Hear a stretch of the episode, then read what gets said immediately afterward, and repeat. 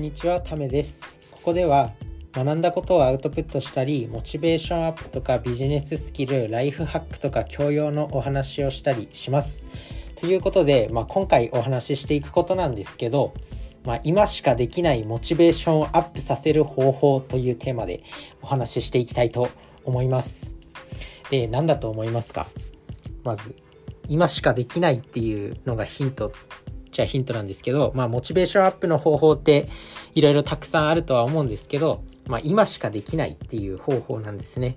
それは、まあ、今まさにあの世界陸上が開催されてます。で、テレビでも、まあ、TBS で放送されてるのかな。まあ、世界陸上を見ようっていうのが今日の結論になります。世界陸上ね。本当に自分も自分自身もその学生時代、まあ、高校の時陸上部だったっていうのもあって結構陸上競技にすごい興味があって、まあ、やっぱあの世界最高峰に例えばねあの 100m とかだったら世界最高に速い人を決めるわけじゃないですか。あの自分は結構いろんな競技好きなんですけど世界一を決めるために、まあ、日々練習に励んでるアスリートがもうね戦い合うわけなんですよ。それを見てるとやっぱりなんかねこう自分は何やってるんだろうみたいな。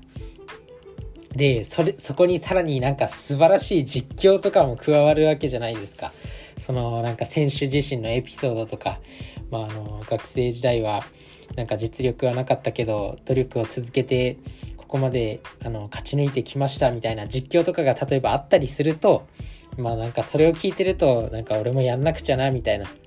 そういう風な気持ちになれるんでぜひね今あの別にあのね TBS でテレビつければやってるし別にテレビで見れなくてもその YouTube とかにも動画が日々上がってるんでまああのねよ見ていただけるとすごく自信が自信というかモチベーションがアップするのかなと思います。まさにね今しかできないモチベーションアップの方法でした。ということで、まあ、今回ね日本人選手も何人か出てて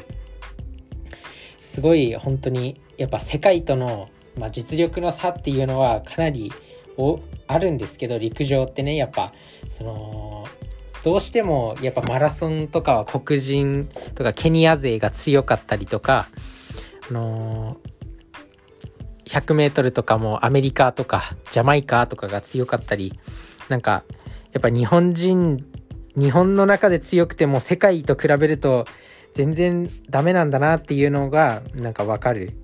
もちろんその国内ではすごいトップ選手でもなんか世界で行く世界に行くとなんかやっぱ勝負にならないというかそれそんな中でもあの一生懸命競技に励んでいる姿っていうのはやっぱり心を打つものがあるしあの応援したくなるし本当になんか頑張れって思うし自分自身もなんかあのこの人たちがこんなに努力してこんなに頑張って世界の舞台であのメダルを取れないのに俺俺は一体何をやってるんだみたいな気持ちになってきて非常にモチベーションが上がります。まあねモチベーションの上げ方は人それぞれだと思うんですけど世界陸上、まあ、別にモチベーションアップのためだけじゃなくて普通に応援としてみてもあの感動する場面とかって結構たくさんあるんであの見ていただけるとその心を打つ印象的なシーンとかがあるんじゃないかなと思います。まあね数々の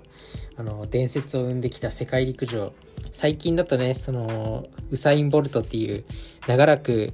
あの陸上界を賑わしてきた人が、まあ、引退しちゃって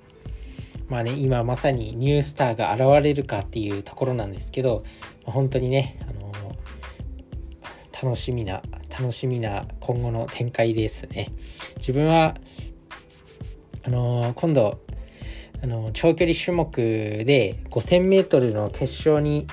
あのあ 5000m に出場する選手とか長距離種目自分もやってたんで長距離種目が結構好きなんですけど、まあ、やっぱ 100m とかそういう花形の競技に比べるとなんか人気度があんまり日本ではないのかなっていうふうに思うんですけど長距離種目見てると結構面白いんで是非ねあの見てみてください。ということで、まあ、今回はね、あの今しかできないモチベーションアップする方法というテーマで、まあ、世界陸上やってるんで、あのそれを見るといろいろ学べるもの、